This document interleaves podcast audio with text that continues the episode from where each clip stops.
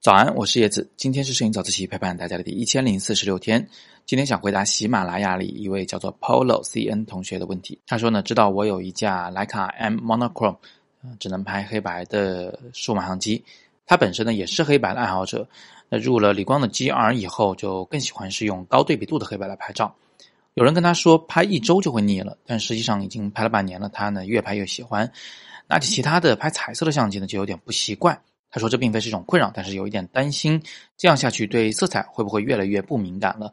会不会丧失摄影的一片天空？想请教我该怎么办。” Polo 同学的问题是有关拍彩色还是拍黑白的，但实际上呢，这样的疑惑也会出现在其他的情况下，比如说拍风光拍多了还会不会拍人？拍人拍多了还能不能拍纪实？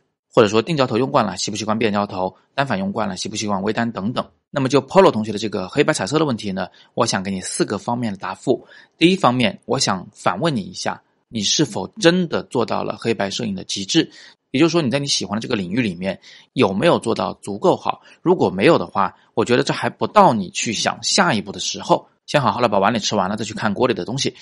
那么其次，你到底是在为谁拍照？如果你只是为自己拍照的话，你完全可以放心大胆的去做你自己喜欢的事情，根本就不要管别人是怎么拍的，他们是不是拍的彩色照片。但如果你是为客户拍照，你可能会要想想这个事情。你要是永远都拍不好彩色照片，可能客户还真的会有意见。很多优秀的艺术家其实是有些偏执的，他们大多啊都会领先于时代，他们大多呢都只遵循自己的内心。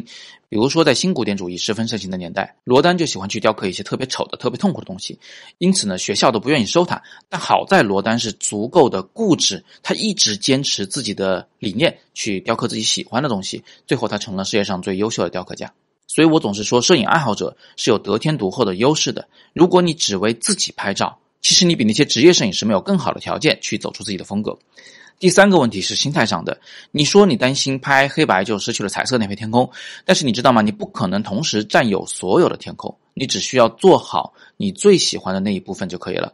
那第四个问题也是最后一个问题呢？是其实学习黑白摄影、练习黑白摄影对拍彩色的照片呢有很大的帮助。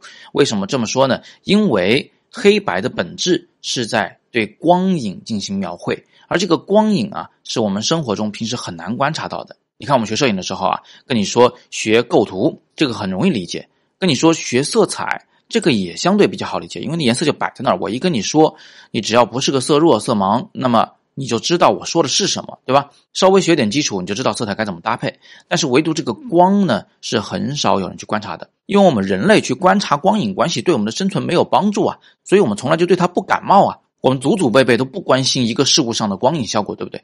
所以在摄影的三要素——构图、光线、色彩里面，光线其实是最难的一个。而练习黑白摄影呢，刚好就剔除了色彩这个干扰值，让我们的注意力能回到光线上来。你拍到的一切都是光影的结果。那么，如果有一天你不拍黑白了，你去拍彩色照片，你会把你在黑白摄影里所学到的用光的方法带到彩色摄影里面。从而呢，让你的彩色照片也有质的飞跃。这一点呢，我自己是深有体会的。以前我拍彩色照片的时候，用光是我的一个不弱项。但是在我长期拍了黑白照片以后，有的时候呢，我也会拍一些彩色照片。但是玩了黑白摄影以后的彩色照片，跟我玩黑白摄影之前的是完全的两码事。这个呢，就有点像我们学画画的时候会学素描这一门课。素描是黑白的呀，但是它练习的是造型能力，是光影关系。是我们对光笔的把握、对质感的把握等等等等，这都是在黑白的绘画里或者黑白的摄影里能够被着重练习的部分。最后，我也想安慰你一下啊，其实我在长期拍黑白以后。偶尔拍彩色照片的时候，也会有点不知所措，并不是说一拿起来就得心应手的。但是呢，我能很快的适应它，所以这只是一个过程。当你重新想拍彩色照片的时候，你可以付出一点耐心，相信你也能很快的就把它捡回来。毕竟我们已经有了很好的构图概念，有了很好的光影的感觉，只是在这个基础上再加上色彩信息而已。好，那今天我们就聊这么多。最后呢，我也想听听大家对黑白的看法。你是怎么来看待黑白摄影的？比如说，你觉得逼格不够，黑白来凑这句话对吗？你觉得黑白摄影是比彩色摄影更容易了，还是更难了呢？你对黑白摄影有什么样的忌讳和担心吗？不管你想到什么，都欢迎在底部向我留言，我想看看你的想法。同样的，更多摄影好课，请见底部阅读原文。今天是摄影早自习陪伴大家的第一千零四十六天，我是叶子，每天早上六点半，微信公众号“摄影早自习”，不见不散。